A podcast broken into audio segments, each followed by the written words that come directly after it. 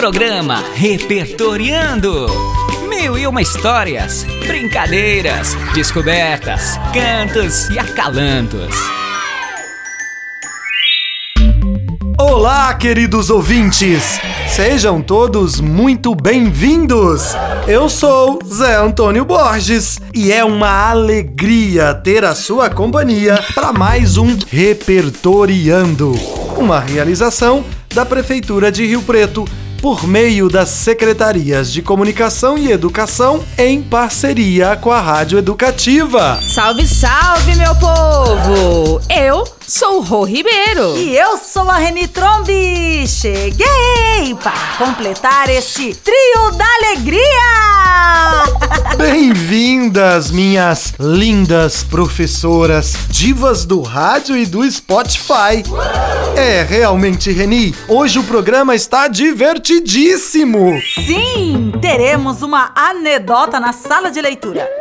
E se vocês ouvintes ficaram confusos aí do outro lado, com umas carinhas tipo. Como assim? Anedota. O que é isso? Calma, calma, calma! A gente vai explicar. Então vamos lá. Anedota é originalmente um caso ou acontecimento curioso, peculiar ou engraçado que é pouco divulgado. Uma narração breve de algum fato cômico, seja baseada em acontecimentos reais ou fictícios. É isso mesmo, meninas. E a anedota que eu vou ler hoje narra o caso de um papagaio peralta numa versão recontada por Ricardo Azevedo, que é um escritor e ilustrador paulista, nascido em 1949 e que escreveu muitos livros para crianças e jovens, entre eles Um Homem no Sótão, A Casa do Meu Avô, Aula de Carnaval e outros poemas. 300 parafusos a menos. Gente, tem cada título interessante. Olha só: Histórias de bobos, bocós, burraldos e paspalhões. O sábio ao contrário. Contos de enganar a morte. Feito bala perdida e outros poemas. Chute que a bola levou. O motoqueiro que virou bicho. Estou impressionada. São muitos livros e um mais interessante que o outro. Ai, eu já quero ler todos. Pois é, Reni. Vale muito a pena conhecer a obra do Ricardo Azevedo. Ele, inclusive, já ganhou várias vezes o prêmio Jabuti e tem livros publicados ah, na Alemanha, Portugal, México, França e Holanda. Sala de leitura. Papagaio congelado. Anedota recontada por Ricardo Azevedo.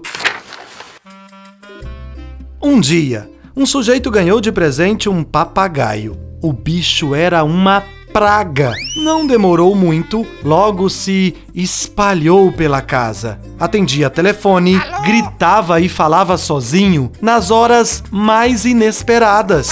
Dava palpite nas conversas dos outros, discutia futebol, fumava charuto, pedia café, tomava, cuspia, arregalava os olhos, esparramava semente de girassol e cocô por todo lado, gargalhava e ainda gritava para o dono da casa. Ô, ô, ô, seu doutor, vê se não torra, faz favor! Uma noite, a família recebeu uma visita para jantar. O papagaio não gostou da cara do visitante e berrou. Ah!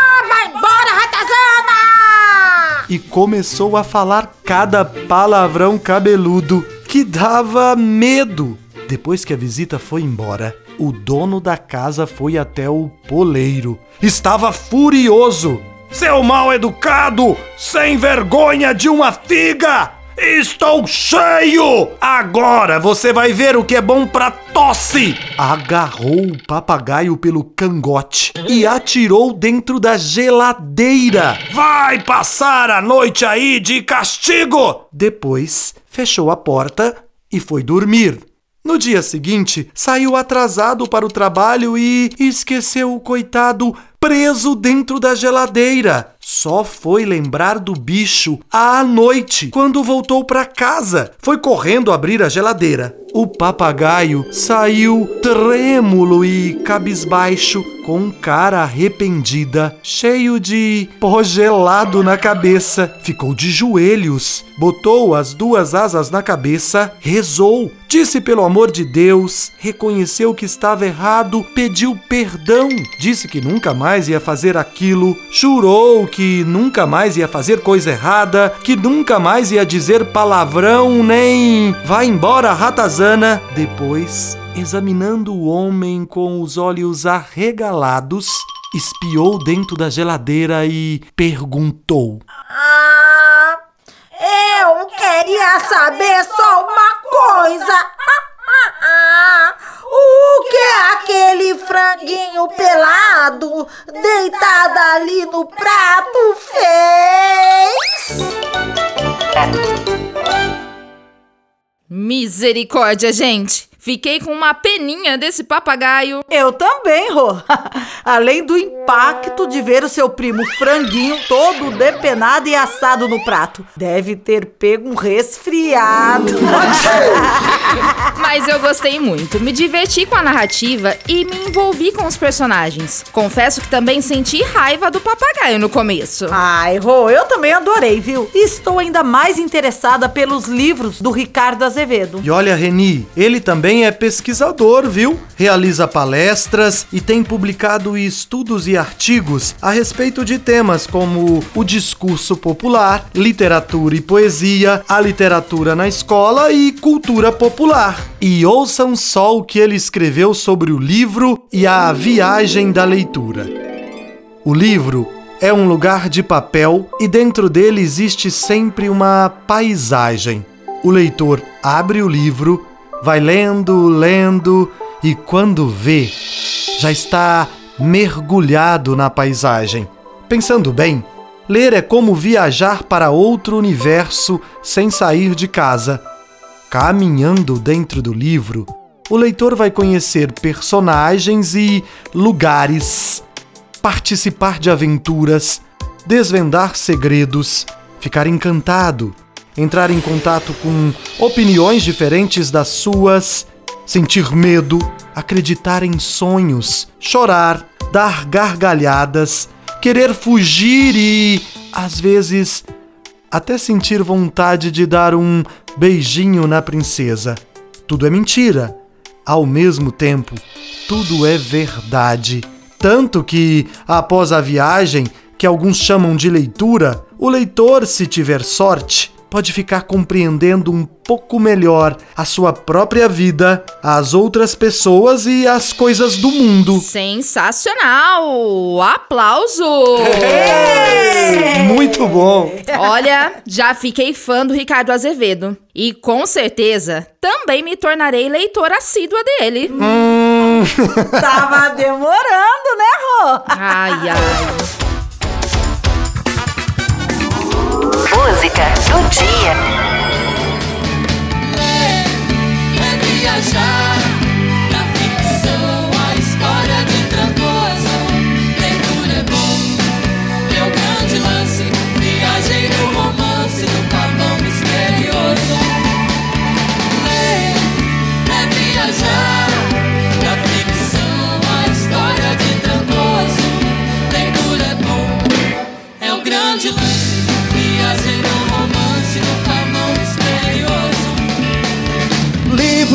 Contos de fadas, de alta ajuda e humor, polos da sabedoria na formação do leitor. Livros de literatura, religião, poesia, fonte de conhecimento, direito, pedagogia. Viajar da ficção a história de Trancoso. Leitura é bom, é o grande lance. Viagem no romance do pavão misterioso. Ler é viajar da ficção a história de Trancoso. Leitura é bom, é o grande lance. Viagem no romance do pavão misterioso. Livros que contam a história da cultura popular que nos transportam pra longe sem sairmos do lugar de trava-línguas ditados, trovas do povo, parlendas, sagas de heróis e princesas, as mais fascinantes lendas. Ler é viajar na ficção, a história de Trancoso. Leitura é bom, é o grande lance, viagem no romance do pavão misterioso. Ler é viajar na ficção, a história de Trancoso. Leitura é bom. Que delícia de música e que mensagem importante! Nas asas da leitura, do cantor e compositor cearense Costa Sena, com participação de Cacá Lopes e Marco Aurélio. No seu repertório, Costa Sena junta o universal e o regional, com influências muito inusitadas como Luiz Gonzaga, Raul Seixas, Belchior, Alceu Valença, o rap urbano e o repente dos grandes cantadores nordestinos. Costa Sena, em sua trajetória, conta com mais de 100 títulos de literatura de cordel e outros. É um dos poetas pioneiros na utilização de temas ligados à educação na literatura de cordel. Ler é viajar da ficção à história de Trancoso. Leitura é bom, é o grande lance. Viagem no romance do Pavão Misterioso. Aprendendo mais. Zé, o caso do papagaio congelado que você leu hoje na sala de leitura me fez pensar em uma situação que, ao contrário da anedota, não é nada engraçada, e sim muito séria e grave: o tráfico de animais silvestres. Vocês sabiam que mais de 80% dos bichos vendidos no Brasil são aves? E sendo assim, os pássaros são os mais traficados. Os motivos são diversos. Desde o hábito do brasileiro de ter passarinhos presos em gaiola em casa, até a beleza do canto e das plumas das aves, que passam a ser exploradas em diferentes níveis. Realmente, Reni, agora você trouxe um tema sério e precisamos refletir sobre isso. O tráfico de animais silvestres no Brasil, segundo dados do Ibama, provoca a retirada anual de aproximadamente 38 milhões de exemplares das florestas e matas. O alto índice de retirada dos animais de seu habitat coloca em risco de extinção um número cada vez maior de animais além de contribuir com a exploração econômica de florestas. E o mais chocante é que os animais em extinção são o principal alvo dos caçadores. Pois, dependendo da espécie, o valor de venda é altíssimo. Arara azul é um exemplo de espécies mais contrabandeada, especialmente entre colecionadores. Olha, eu adoro os animais, mas sinceramente, prefiro eles no seu habitat natural. Concordam comigo, meninas? Concordamos plenamente, Zé. Mas se alguém aí quiser ter um animal silvestre em casa, é preciso pensar muito bem, levar em conta o espaço físico necessário para criá-lo, o tempo e a disposição para os cuidados diários para garantir o bem-estar do animal. E no momento de comprá-los, é preciso cumprir as seguintes regras. O animal silvestre comprado de forma legal possui uma identificação definitiva, que pode ser uma anilha fechada ou um microchip implantado sobre a pele do animal. É fornecida uma nota fiscal com os dados do comerciante e do animal. E como denunciar o tráfico de animais? No Brasil, o controle e a fiscalização de animais silvestres é feita pelo IBAMA e pela Polícia Militar Ambiental. Em caso de suspeita de tráfico de animais, entre em contato com a linha verde do IBAMA, ligando no 0800 61 80 80. Passe as informações e solicite auxílio sobre as atitudes que podem ser tomadas. 0800 61 80 80. Fiquem de olho. E assim, começando divertidamente e terminando com um papo sério, chegamos ao final de mais um Repertoriando. Hora de dar tchau. Você ouviu o programa Repertoriando, uma realização da Prefeitura de São José do Rio Preto, por meio das Secretarias de Educação e Comunicação, em parceria com a Rádio Educativa.